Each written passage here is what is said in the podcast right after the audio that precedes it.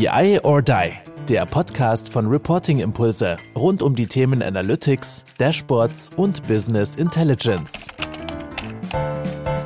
Hallo zusammen zu unserem BI or Die Newscast. Ich freue mich sehr, Carsten. Lange ist es her. Wir haben ein bisschen geschwänzt. Es gab zwischen den Jahren viel zu tun, aber jetzt kommen wir mit aller Gewalt wieder zurück und ich glaube, wir sollten uns mal committen. Monatlich schaffen wir jetzt auch wieder. Also wir hatten ja schon Kritik gekriegt nach dem Motto, wo seid ihr denn? Und Nachfragen gekriegt. Wir werden jetzt wieder Besserung geloben. Aber nichtsdestotrotz heute, wir haben viele Themen, halbe Stunde Zeit. Wir sollten loslegen und sagen, ich sage nur kurz, moin Carsten, hallo. Hallo Andreas. Ich freue mich, dass wir das mal wieder machen und äh, das Besserung geloben sollten wir auf jeden Fall.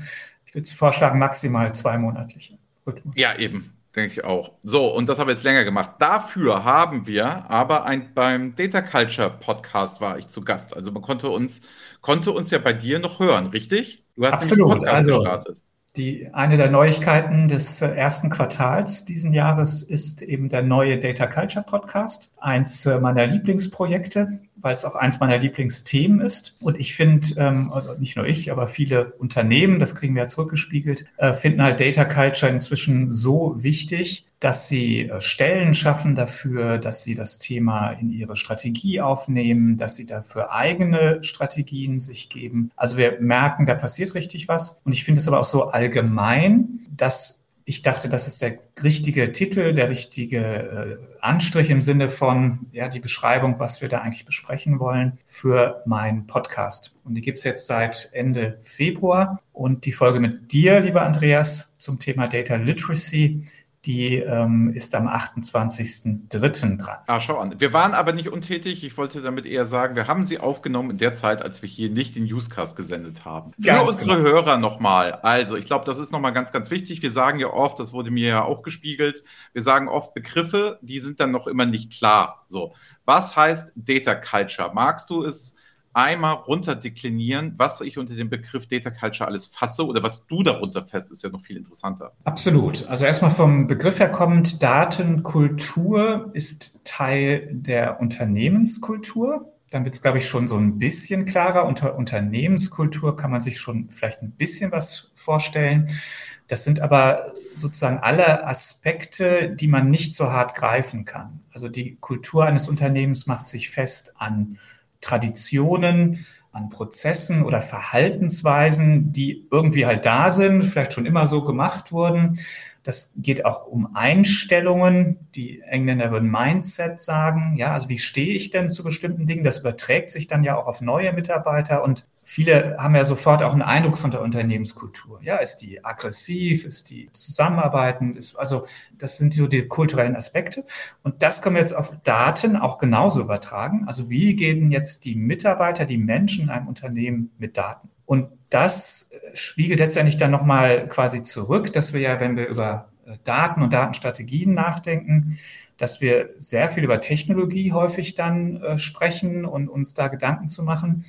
Aber was bei vielen offensichtlich zurückgekommen, äh, zu, ja, zu, zu wenig berücksichtigt wurde, zurückgeblieben ist, ist diese Frage, was ist eigentlich mit den Menschen? Wie nehmen wir denn jetzt eigentlich die Menschen mit? Und am Ende werden wir nur erfolgreich sein mit einer Datenstrategie oder einem datengetriebenen Geschäftsmodell, wenn die Mitarbeiter im Unternehmen auf einer breiten Basis letztendlich das mittragen, das verstanden haben, das auch nutzen, also Daten wirklich nutzen in ihrer täglichen Arbeit, egal was sie machen. Irgendwo spielen sie eigentlich immer eine Rolle, mal mehr, mal weniger. Und die Frage ist jetzt eben, wie kann ich das eigentlich im Unternehmen besser fördern, verankern? Kaufen kann ich es leider nicht. Ja, das wäre schön einfach. Mhm. Ich kann es auch nicht verordnen. Ich kann auch nicht sagen, so als CEO, so, jetzt haben wir eine gute Datenkultur, ähm, sondern die kann sich nur entwickeln. Und dafür kann ich halt was tun. Ja, ich glaube, es ist halt ein ganz spannendes Feld. Ich habe halt ähm, gehört, Kai hat ja sich das auch zum Thema genommen und hier den BI or Die Podcast mal so fünf Quick Insights gemacht zum Thema Data Culture. Du warst da unter anderem ja auch zu Gast. Was mhm. mir da auffällt, ne, ist, äh, du versuchst ja auch logischerweise ganzheitlich das Thema zu erschlagen, aber die Sichtweisen auf diesen Kulturbegriff, ne, die gehen ja ne, von Hundertste ins Tausendste. Also ich habe habe halt gemerkt, das ist ganz schwer zu greifen. Deswegen finde ich halt so gut, dass du da ja auch sagst, du versuchst es ja mal einzudampfen auf ein Modell und zu sagen, so ist es halt, das macht Data Culture aus. Weil natürlich viele Leute, glaube ich, mischen unter Data Culture auch viele Dinge, die gehören für mich nicht so unbedingt zu Data Culture im ersten Schritt. Also ich finde diesen Ansatz, dass man halt immer über die Daten am Ende des Tages erstmal spricht und nicht über die Kultur richtig. Also weißt du, was ich meine? Im Sinne von, wir sind halt noch Datenprofis am Ende des Tages und es mhm. geht, äh, man leitet es dann auf Daten ab, was unter der Unternehmenskultur ist. Aber Unternehmenskultur ist für mich wesentlich größer als die Datenkultur. Es muss nicht jedes Thema, das unter der Unternehmenskultur ist, jetzt auch zwangsläufig nochmal der Datenkultur ein.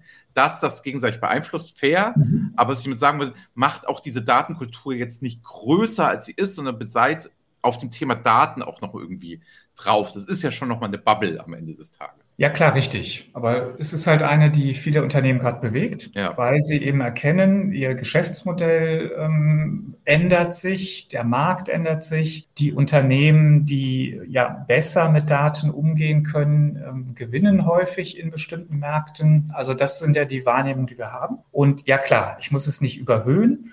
Andererseits ist es aber doch noch ein, ein breites breites Feld. Ja, genau. Ich muss es, ich glaube, es ist so, wenn ich mich heute selber als Unternehmen als Data-Driven oder als Zielvorgabe Data-Driven habe, dann bin ich fest der Meinung, du musst Data Culture auf dem Zettel haben und musst auch Maßnahmen dort dann ableiten, das tun, machen, bewerten, bin ich mir relativ sicher. Aber ich glaube, das muss auch aus den Data-Organisationen heraus auch viel entstehen und auch mit vielen Experten und Branchenexperten.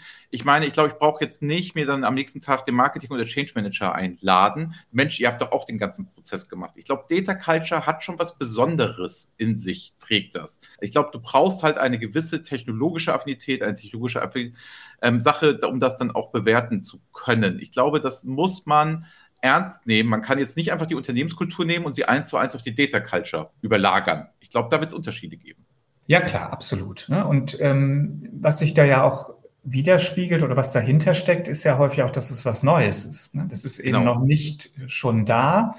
Und in dem Sinne kann man auch Dinge nicht einfach übertragen häufig, sondern muss sie da auch zum Teil dann eben neu entwickeln.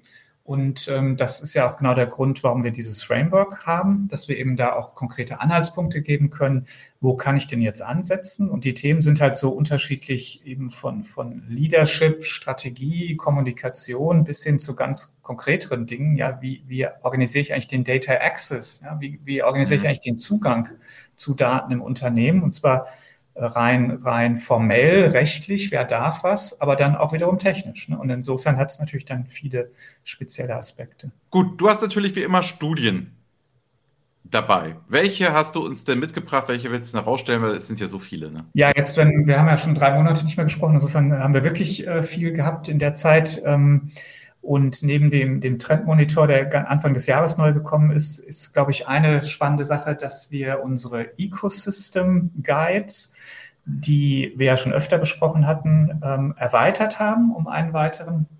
Das heißt also, neben äh, Power BI und Azure Analytics gibt es jetzt auch eine, wir nennen es Click Map.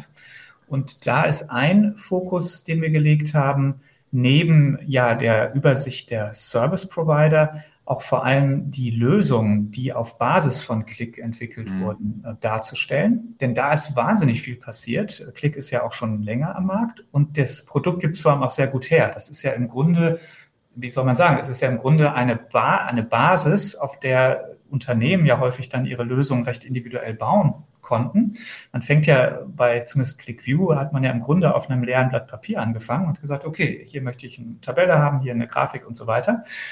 Und da äh, sind natürlich jetzt viele im Markt, äh, gerade viele Beratungsunternehmen, die gesagt haben, guck mal hier, wir haben ja eine wirklich tolle Lösung für ein ganz bestimmtes äh, Thema gebaut und ähm, die könnten wir doch als Standard anbieten. Und das sind sogenannte Lösungen. Und da haben wir jetzt einen Überblick geschaffen, was es da alles gibt. Und der Vorteil ist natürlich, dass Unternehmen sich das angucken können und sagen können, okay, ich habe hier ein ganz bestimmtes Thema, was ist ich? Ich brauche ein HR-Dashboard oder ich brauche ähm, für einen ganz bestimmten, äh, für, eine, für eine Branche vielleicht was und können dann letztendlich sehen, ah, okay, was gibt's denn da schon? um nicht eben bei Null selber anzufangen. Also das, das dritte Mitglied dieser Ecosystem Guide Familie und äh, Anfang des Jahres auf den Markt gekommen. Ja, auch, das war ja auch logische Konsequenz. Also ich, die ne, Power BI Map hat sich ja, also habe ich ja überall gesehen, haben wir auch oft besprochen, gemacht, getan. Das jetzt für weitere Produkthersteller auszurollen, macht ja unheimlich Sinn und vielen Dank da auch für eure Arbeit, weil ich finde, da übertrefft ihr euch halt auch immer selbst. Das ist nicht ganz trivial, das alles zusammenzusuchen, das da zu machen und die Art und Weise, wie das dargestellt ist, was es findet. Ich nutze das selber auch. Also deswegen mhm. kann ich nur klare Empfehlungen geben. Und ich bin immer ein bisschen erstaunt, dass das for free ist. Deswegen glaube ich, jeder sollte das jetzt mal hört, give it a try. Ne? Guckt euch bitte echt mal das für Click an, guckt das für Power BI an und guckt euch das auch an, wenn ihr beide Tools gar nicht im Einsatz oder für die Azure, guckt euch das trotzdem mal an, wie die Methodik dahinter ist. Das lohnt sich, das ist wirklich gut. Und ich glaube, die Produkthersteller, die uns hören, das macht schon Sinn, das auch von einer unabhängigen ähm, Instanz mal präsentiert zu bekommen. Das ist für mich so ein Vertrauensproof als nicht, guck mal, die sind jetzt SAP-Partner, deswegen ist SAP-Produkt, dann sind sie gelistet oder wie auch immer, sondern das von einem unabhängigen ähm, Unternehmen nochmal zu haben, von der BARC, ist, finde ich, sehr, sehr wertvoll sinnvoll. Also kann ich nur jedem sagen, guckt da mal rein, macht das auf jeden Fall. Und wie gesagt, auch wenn ihr noch die Tools jetzt nicht im Einsatz habt, das lohnt sich auch so, weil es sind echt gute Quellen dabei. Also ich freue mich genau. ja immer, wenn unser Podcast zum Beispiel zu sehen ist. Gut, aber es gibt noch mehr. Es gibt noch mehr, Carsten. Was gibt es noch? Absolut. Genau, nee, also wir haben die, ähm, wir haben eine Datenbank aufgebaut. Ja, die, mhm. das hat natürlich diese Ecosystem Guides nochmal befeuert, weil ja da auch Übersichten zu den jeweiligen Service Providern, also den Partnern, aber auch den Beratungshäusern, die nicht Partner sind, aber trotzdem gutes Know-how haben für eine bestimmte Technologie, die führen wir ja auch mit auf. Das ist übrigens auch ein Mehrwert dieser Ecosystem Guides von uns, gegenüber den offiziellen Partnerdatenbanken, weil wir können jeden aufnehmen, wir haben da keine Beschränkungen und das ist eben die Arbeit, die wir auch machen äh, und die Qualitätssicherung, die wir machen. Also wir haben da viele äh, Berater nochmal gesammelt und das hat unsere Datenbank nochmal wirklich befeuert. Wir nennen die Service Provider Database. Also wir haben eine große Datenbank inzwischen eben aufgebaut zu Beratungsunternehmen und äh, können da jetzt verschiedene Dinge mitmachen. Also wir nutzen die dann zum Beispiel für Partnersuchprojekte. Wenn jetzt jemand sagt, also ich möchte hier für eine bestimmte Technologie brauche ich ein gutes gutes Beratungshaus. Das können ähm, Anwenderunternehmen sein. Das sind aber interessanterweise auch äh, Beratungs, ähm, ja, sagen wir, es sind Anbieter, die sagen, ich brauche neue Partner, ich brauche neue Beratungshäuser, die meine Technologie umsetzen. Und es sind Investoren, ähm, weil ja dieser Services-Markt, ähm, der Data and Analytics Services-Markt, ist jetzt tatsächlich reif für eine Konsolidierung, so könnte man das sagen. Und das zeigt unsere Datenbank auch super. Wir haben jetzt in Deutschland sind wir knapp bei 200 Spezialisten, die also Beratungshäuser, die nur Data and Analytics machen. Und dazu kommen ja quasi noch hunderte von allgemeinen IT-Beratungen, die auch Data und Analytics machen. Und das zeigt doch, wie recht fragmentiert dieser Markt ist. Und wir sehen jetzt ja genau diese Entwicklung, dass eben Investoren anfangen, hier größere Gruppen zu bauen. Also Quinscape ist ein äh, Beispiel. Die haben äh, jetzt im Ende letzten Jahres, ähm, glaube ich, noch zwei dazu gekauft, sind inzwischen, glaube ich, schon vier Unternehmen unter einem Dach. Äh, Valantic ähm, hat Verovis gekauft und, und kauft da auch weiter zu. Das ist ein zweiter, Kon jemand, der den Markt konsolidiert. Und wir sind uns sicher, so viele Anfragen wie wir haben von Investoren, die sagen, helft uns mal, diesen Markt zu verstehen, könnte uns Tipps geben, wer da äh, eine gute, ja, wen man da kaufen könnte oder wer mit, mit welchen Unternehmen man solche Gruppen eigentlich bilden könnte bin ich mir sicher, dass da auch noch mehr passieren wird in, in den nächsten Monaten. Gut, und dann hatten wir es schon besprochen. Im Data Talk ne, haben wir gesagt, Mensch, einmal auch nochmal der Hinweis, wer das, die, wer das nochmal sehen möchte mit, den, mit der Provider Database, so ein paar Insights, ein paar Sachen, wie das so gemacht wird und was auch für noch Probleme und Herausforderungen sind, kann er mal in den Data Talk reingucken. Findet ihr bei YouTube. Aber wir mhm. hatten auch über das Thema BI Adoption geredet. Ne? Da, ja.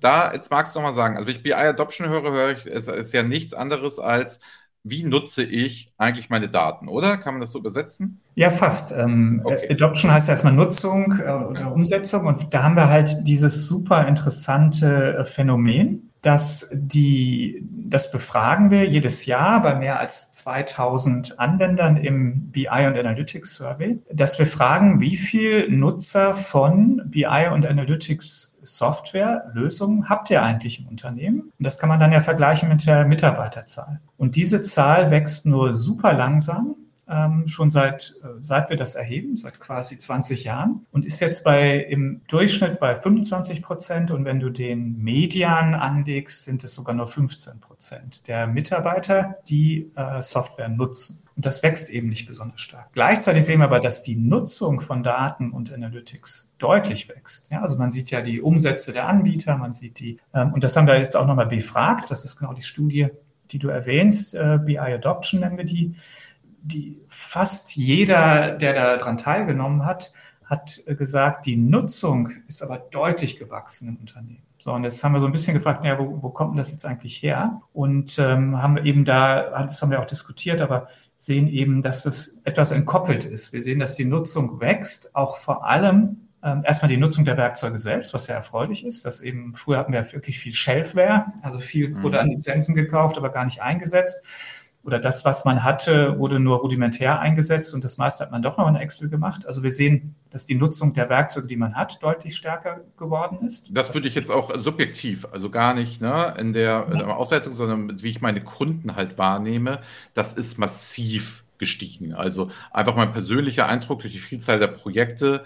Ähm, das Thema ist ja auch nicht mehr ob, oder kann ich das besser in Excel? Das ist ein bisschen noch marketingmäßig, das abends mal spielen, das dann Excel sein das Grundverständnis ist in den meisten größeren oder größeren Mittelständlern ist diese Frage gar nicht mehr da. Ne? Also es, die Bewegung ja. geht dahin, die Tools werden genutzt. Und ich finde auch, ich weiß nicht, wie du das beobachtest, aber eine Toolauswahl wird halt auch immer weiter effizienter gesteuert, weil man nicht mehr, nicht mehr ganz so krass im Nibelösen ist, sondern der Markt auch selber sehr viel präsentiert, sehr viel zeigt, man schon ein Grundgefühl hat. Also früher, nennen wir mal fünf BI-Frontends, wäre es bei dem einen oder anderen vielleicht ein bisschen schwierig geworden. Ich behaupte, das kann jetzt mittlerweile jede Fachabteilung kann fünf BI-Frontends nennen, weil auch da der Markt sich sehr stark gezeigt hat und da ist und man das merkt, finde ich. Also ich finde, die Adoption ist da schon relativ groß geworden. Also gefühlt auf jeden Fall. Genau, also wir haben einen deutlich reiferen Markt und das heißt ja. jetzt im Sinne der Nutzungsmöglichkeit eben auch durchaus benutzerfreundlichere Werkzeuge, besser passend für verschiedene Rollen ähm, und so weiter. Also das sind alles ja Themen, die am Ende die Nutzung auch steigern. Und ähm,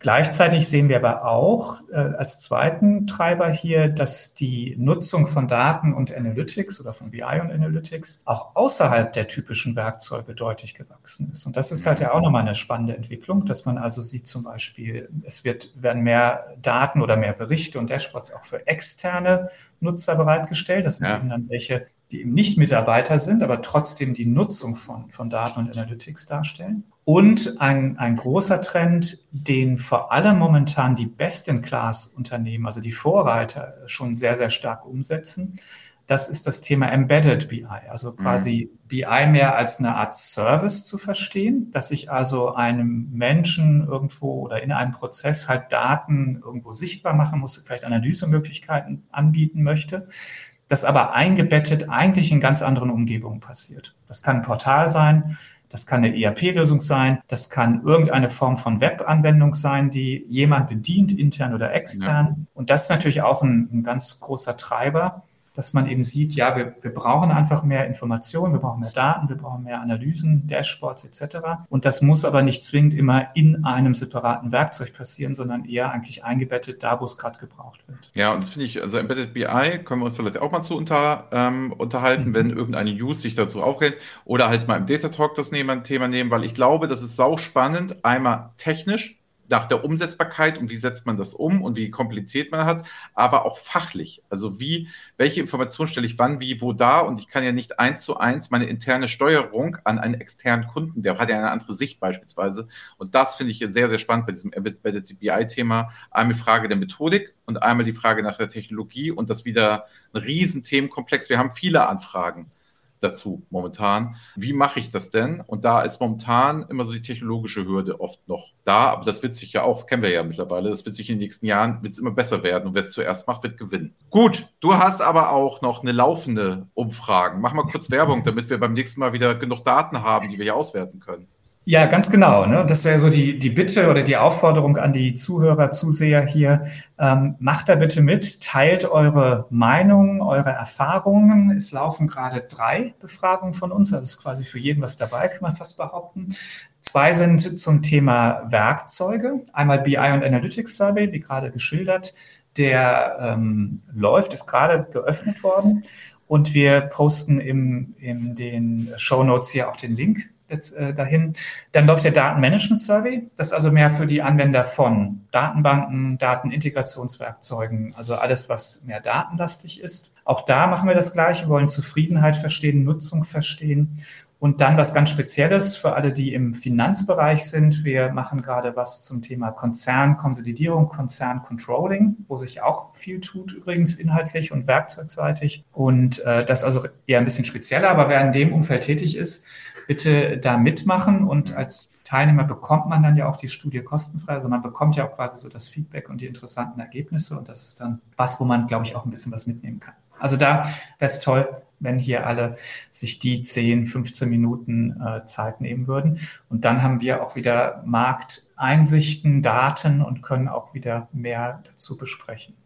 Also machen Leute, unbedingt. Dafür kriegt ihr jetzt auch wieder die MA News von Carsten Bange, die kein Financial Advice sind, sondern einfach nur darstellen, was jetzt hier momentan auf dem Markt passiert. Das Spannende ist, wir sind drei Monate vergangen, Carsten. Was hat sich denn getan? Hat sich viel getan, wenig getan? Ja, nicht so viel. Also man hatte, mhm. glaube ich, Ende des Jahres war nochmal wirklich sehr, sehr viel los in dem ganzen Übernahmemarkt, Finanzierungsmarkt. Ich fand jetzt so ein bisschen abgekühlt. Aber es gab durchaus ein paar wirklich spannende, spannende Entwicklungen. Vielleicht mit dem, mit dem neuesten, einen der größten Marktknaller zuerst. Das ist letztendlich Anaplan.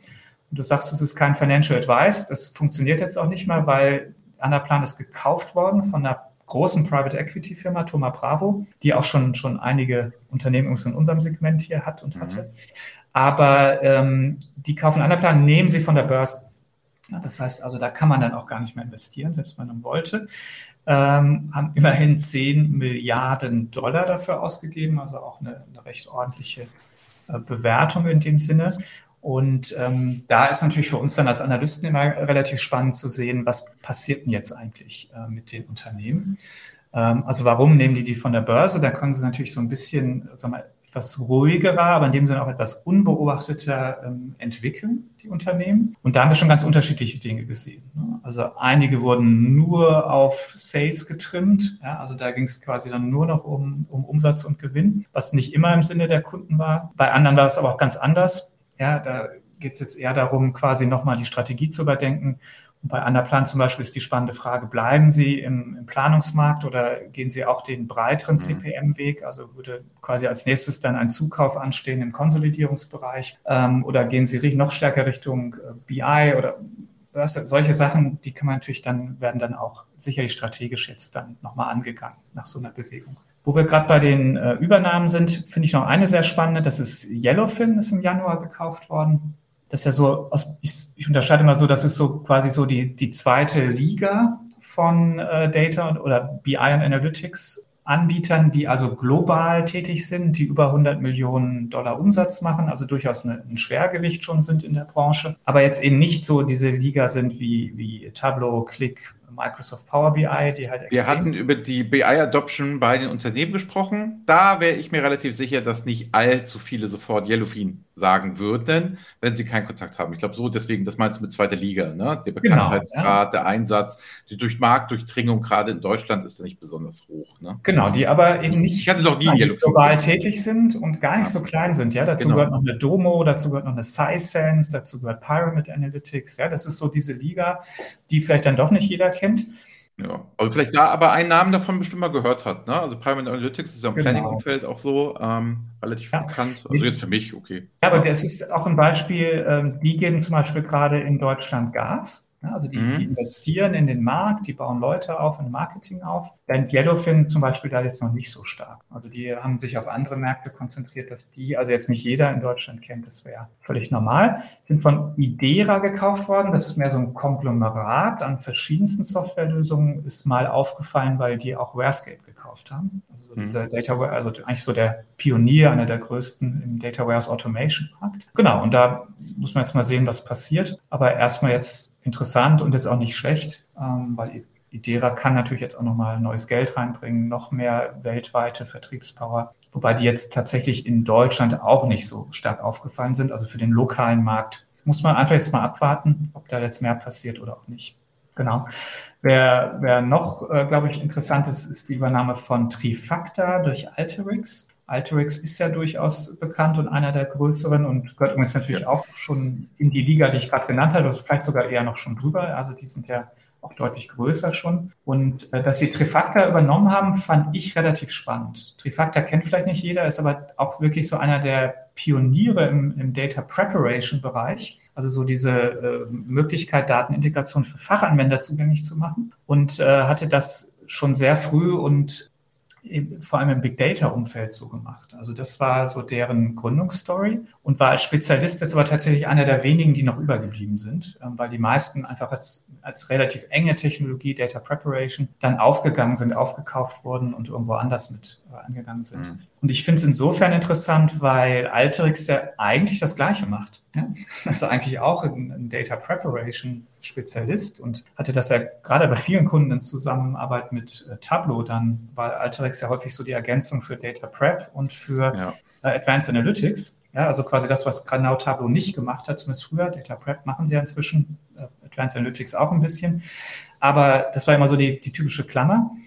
Und die Begründung jetzt in der offiziellen Mitteilung war, dass ähm, Trifactor aber weiter war als sie selber in der Cloud-Technologie, also das Cloud-basiert ähm, anzubieten. Mhm. Und insofern ist es insofern interessant, weil es eben funktional äh, vielleicht gar nicht so viel bringt für Alterix, aber eigentlich so ein technologischer Backbone sozusagen vielleicht eher da dann wirkt. Ja, ist ja doch ein bisschen was passiert, Carsten. Auf jeden Fall. Man kann auf jeden Fall, also gerade das sind ja schon äh, relevante Anbieter im Markt. Und was natürlich auch passiert ist, sind äh, einige spannende Investments. Auch da äh, fließt natürlich weiterhin viel Geld in den Markt. Ich greife jetzt mal wieder nur ein paar raus, aber äh, einer, der sicherlich für Furore sorgt, der muss auch in Deutschland aktiver wird, ist Starburst Data. Ähm, Starburst ähm, macht letztendlich, wir nennen das eine Data äh, Access Engine. Dahinter steckt so ein bisschen die, die Kommerzialisierung von Presto, wem das was sagt. Ähm, aber auf jeden Fall geht es um Data Access und das ist quasi so in einem Marktsegment wie Dremio. Und auch die haben Geld bekommen. Starburst 250 Millionen Dollar im Februar, Dremio 160 Millionen Dollar im Januar. Und das waren bei beiden nicht die ersten Runden. Also man sieht, dass in dieses Marktsegment gerade extrem viel Geld fließt, weil es, das sehen wir jetzt auch in, bei den Anwenderunternehmen, weil es tatsächlich auch interessanten Nutzen schafft. Ne? Also wir haben diese heterogenen, zerklüfteten Datenlandschaften in Unternehmen. Ja, da wurde in Data Lakes investiert, da gibt es natürlich auch noch die Data Warehouses und es gibt noch x andere Systeme, wo relevante Daten liegen. Und ähm, Data Access Engines sind eben gerade im Data Lake-Umfeld dann dafür da, dafür zu sorgen, dass ich einfacher Zugriff bekomme, dass ich zum Beispiel einfacher mit SQL zugreifen kann, dass ich eine Virtualisierung umsetzen kann, etc. etc. Also da wird letztendlich der Nutzen geschaffen. Genau. Colibra war noch interessant, ähm, ist ja auch so einer der führenden Anbieter im Data Governance Umfeld, weil sich da Snowflake eingekauft hat. Das fand ich noch recht spannend. Ähm, und zwar Snowflake fährt eine, eine interessante Strategie. Die haben ähm, im letzten Jahr erst angefangen, aber haben in dem Jahr schon, ich glaube, über zehn Beteiligungen gemacht an Unternehmen. Und, das, und zwar immer nur an Unternehmen, die sie dann irgendwo auch im Sinne der Partnerschaft stärker an ihre Plattform binden. Also am Ende für Last sorgen auf ihrer Datenbank. Und äh, Colibra ist eben jetzt da auch äh, natürlich wie viele Partner äh, von Snowflake, aber jetzt dann auch quasi Snowflake mit Investor geworden. Ja, also da fand ich das mal spannend und vielleicht noch eine, äh, die spannend ist, das ist ähm, Firebolt. Das kennt vielleicht nicht jeder. Ist äh, eine israelische Entwicklung, habe aber in den USA Geld bekommen, 100 Millionen Dollar. Insgesamt haben sie schon über 250 Millionen. Und das ist nochmal eine analytische Datenbank. Also wenn man dachte, das ist eigentlich ein Thema, wo jetzt nicht mehr so viel passiert, ja, Pustekuchen, auch da ähm, gibt es immer wieder noch neue Technologien, die erstmal witzigerweise sagen, ja, wir sind noch schneller, können noch mehr Daten äh, einfach ver verarbeiten. Das finde ich immer so ein bisschen eng als äh, Wertversprechen. Also da müsste, glaube ich, noch ein bisschen mehr kommen. Aber trotzdem, ne, wir sehen einfach, dass diese im Bereich der Datenplattform sich auch noch viel tut. Gut, jetzt ist es so, ne, äh, wir können sagen, es kommt der Sommer, der Frühling steht vor der Tür. Es gibt jetzt im, Feb äh, im April von euch nochmal die Digital Finance und Controlling, die wird nochmal online gemacht. Ja. Aber dann, ich habe schon diverse Anrufe auf meiner Mailbox gehabt. Ich habe schon Calls gehabt nach dem Motto, Andreas, wie sieht's aus? Möchtest du so Big Data und AI World in Frankfurt kommen? Da wird richtig Marketing gemacht. Ich hatte sogar die, die ist, glaube ich, mal weitergeleitet, damit du mal hörst, ja. wie rufen die einen an, damit du mal einen Eindruck davon davon hast. Ähm, sehr sympathisch, sehr nett. Ich sagte dann auch, als ich einmal ans Telefon ging, ja, weiß ich Bescheid, mache ich, kann ich mit Carsten Bange persönlich bereden. Und er sagt, sie, oh super, notiere ich hier, rufen wir sie auch nicht mehr an. Aber da lohnt es sich ähm, ranzugehen, denn was erwartet uns denn bei der Big Data und der AI World in Frankfurt, die live vor Ort sein wird? Genau, das wird die erste wieder äh, vor Ort. 11. 12. Mai, da sollte das auch möglich sein nach aller Erfahrung. Es wird jetzt ja wärmer, dann wird auch hoffentlich diese Corona-Thematik endlich mal ein bisschen weniger. Und was uns erwartet, wird, glaube ich, ein echtes Spektakel, weil ich, wir haben den Eindruck, dass viele wieder Lust haben, sich auch mal persönlich zu treffen. Und ähm, das ist äh, wieder in der Messe Frankfurt. Äh, wir glauben, dass es größer wird als je zuvor. Zumindest haben wir auch alle Indizien dafür. Wir haben schon über 800 Registrierungen. Das ist deutlich mehr als zum gleichen Zeitpunkt beim letzten Mal. Das war 2019, als wir es äh, vor Ort durchgeführt haben. Und wir glauben tatsächlich, dass wir ähm, deutlich über 2000 ähm, Teilnehmer da haben werden. Und das wird wieder parallel stattfinden zu einer Cloud. Messe und einer Data Center Messe. Und da wird richtig was los sein. Und wir haben schon das Programm soweit äh, definiert und auch schon weitgehend gefüllt, sage ich mal. Und wir, recht, wir, wir planen gerade mit äh, über 120 Vorträgen. Also es wird nicht nur im Sinne einer Messe sehr, sehr viel Technologie gezeigt werden. Man hat die Chance, mit vielen Anbietern, Beratungshäusern sich da auszutauschen, sondern man hat auch wirklich auf fünf Bühnen parallel ein, ein wirklich tolles, breites Vortragsprogramm. Also man kann auch viel lernen. Und das ist eben natürlich auch ein wesentlicher Bestandteil der Big Data und AI World. In Frankfurt, 11. 12. Mai. Und wo wir gerade über Inhalte sprechen, das Data Festival, was ja schon eigentlich, kann schon fast sagen, legendären Charakter sich erarbeitet hat.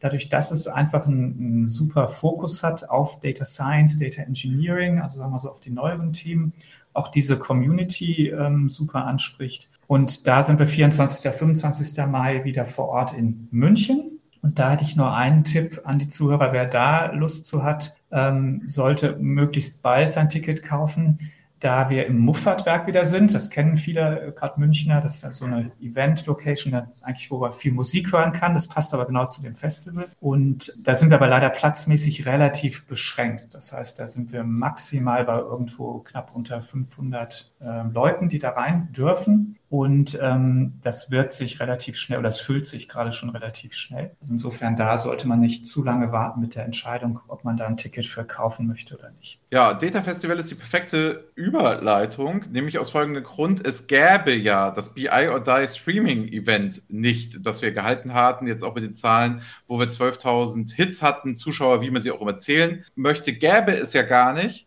wenn es das Data Festival nicht gäbe und ich mich nicht geärgert hätte, dass ich da mal nicht Speaker gewesen wäre. Insofern, es entsteht aus Ärger auch was Gutes.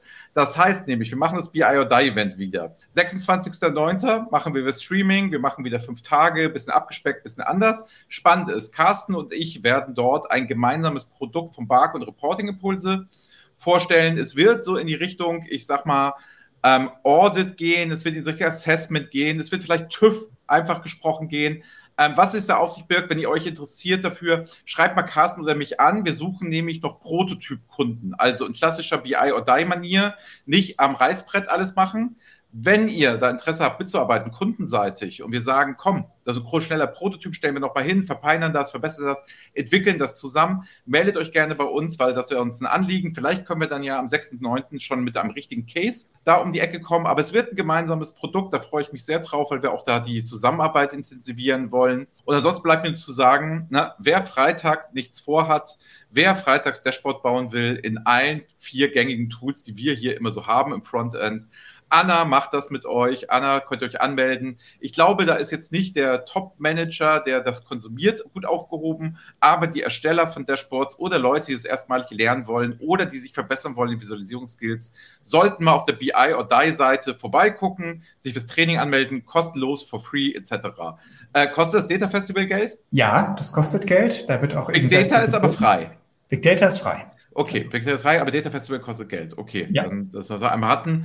Das heißt, na, das ist nicht for free, ist ja auch begrenzter Platz, hast du ja auch gesagt. Schnell Tickets sichern. Insofern, keep in touch, bleibt es gewogen. Wir geloben hier Besserung, dass wir öfters mit dem Newscast kommen. Entschuldigung an alle, die uns angeschrieben haben, dass wir es vielleicht mal öfter machen sollen. Aber ja, es ist mal zu so, wie es ist. Wir nehmen uns aber vor, das jetzt hier mehr zu machen und man sieht aber auch, wir haben es gar nicht falsch getimt, weil in den drei Monaten, jedenfalls was M&A und Invest angeht, gar nicht so viel passiert ist, Carsten. Genau. Wir hätten das auch fachlich verkaufen können und sagen können, ja, nee, thematisch hat es das nicht hergegeben.